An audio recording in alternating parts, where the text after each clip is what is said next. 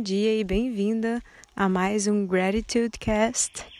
E vocês vão perceber, eu mudei o nome. É, eu sei que antes, com Felicidade na Real, eu ficava meio assim, de tipo, será que eu tô vendendo uma ideia de felicidade 100% do tempo, sendo que não é isso? E aí, um tempo atrás, até por questões de, de trabalho mesmo, de ensinar inglês e tudo mais, eu estava tentando achar um nome que tinha a ver mais com minha prática de inglês do que esses cursinhos que geralmente tem a Fluence uh, Week ou Academia da Fluência. É, sei lá, Academia da Linguagem, são sempre nomes muito formais e, e não é a ideia do que eu faço.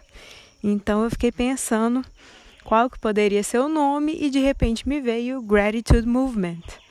E não era um nome tomado no, no Instagram, é um nome que ainda está disponível e realmente tem tudo a ver com a prática que eu faço, que é justamente a prática de de gratidão, de agradecer todas as coisas que acontecem no seu dia a dia, na sua vida e por aí vai.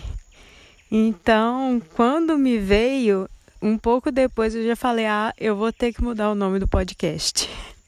Não vai ter como continuar a mesma coisa porque vai ser muito incongruente. E a minha ideia com o Gratitude Movement é de justamente unificar tudo que eu sou é dar uma uma direção única para tudo que eu faço, que é a parte de internet, a parte de inglês, é, a parte de digital influencer, agora de podcaster, se é que é assim que fala, mas eu acho que sim. Mas eu queria fazer uma coisa só. Então faz muito mais sentido para mim ter um nome só em tudo e evoluir daí. Então, bem-vindas. Esse é o Gratitude Cast, ou o antigo Felicidade na Real. Essa talvez é a última vez que eu vou usar esse nome, mas espero que vocês gostem. Vamos para o episódio de hoje.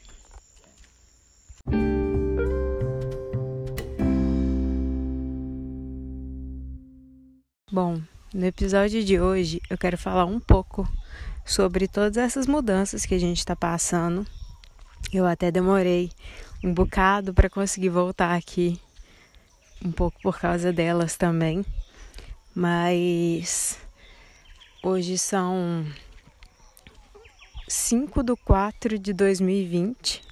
Ontem teve um portal incrível, 4 do 4 de 2020, que foi um portal energético muito muito forte, sendo que estamos em plena crise do Covid-19, é, ou do pânico do Covid-19, talvez mais do que da própria crise em si. Mas o que eu queria dividir um pouco com vocês é exatamente como não entrar nas, na vibração daquilo que você não quer. Bom, a gente quando criança, dificilmente eles falam isso para nós ou nos ensinam, até porque se você tem mais ou menos a minha idade, ao redor dos 30 anos, seus pais talvez não eram tão cabeça aberta, talvez não fizessem tantas práticas espirituais igual hoje em dia, né? A gente tem tantas disponíveis ou de expansão da consciência coisas do tipo. Então, realmente era mais complicado alguém entender que podia ensinar certas coisas para crianças também. Que é como lidar com essas ondas de medo e de pânico e que talvez não sejam suas. Isso é muito é muito bom. Peraí. Então, para a gente não reverberar na mesma energia que a gente não está querendo atrair, uma das coisas que a gente tem que, tem que mudar na nossa na nossa rotina, é exatamente o tanto de, de lugar que a gente recebe informação sobre esse pânico. Eu não estou falando que você tem que viver isolado, parar de assistir jornal, parar de dar notícia de tudo que acontece no mundo. Mas eu acho que você tem que ser muito seletivo em aonde você vai receber essas notícias, como a pessoa que está falando essas notícias ela fala. Tudo isso é de extrema importância para não entrar nesse pânico se ele não é seu. E principalmente se dentro da sua casa as pessoas escolhem é, escutar as notícias e ter essas informações de maneira tão agressiva. Isso já vai pesando demais a energia e o subconsciente coletivo da casa.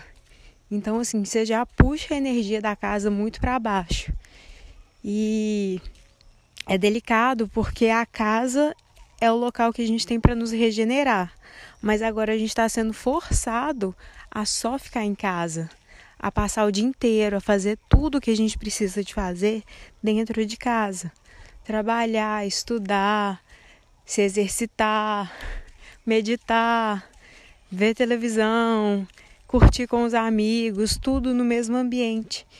Então, se você não consegue deixar o, o inconsciente coletivo da casa ou a energia que está ali na casa.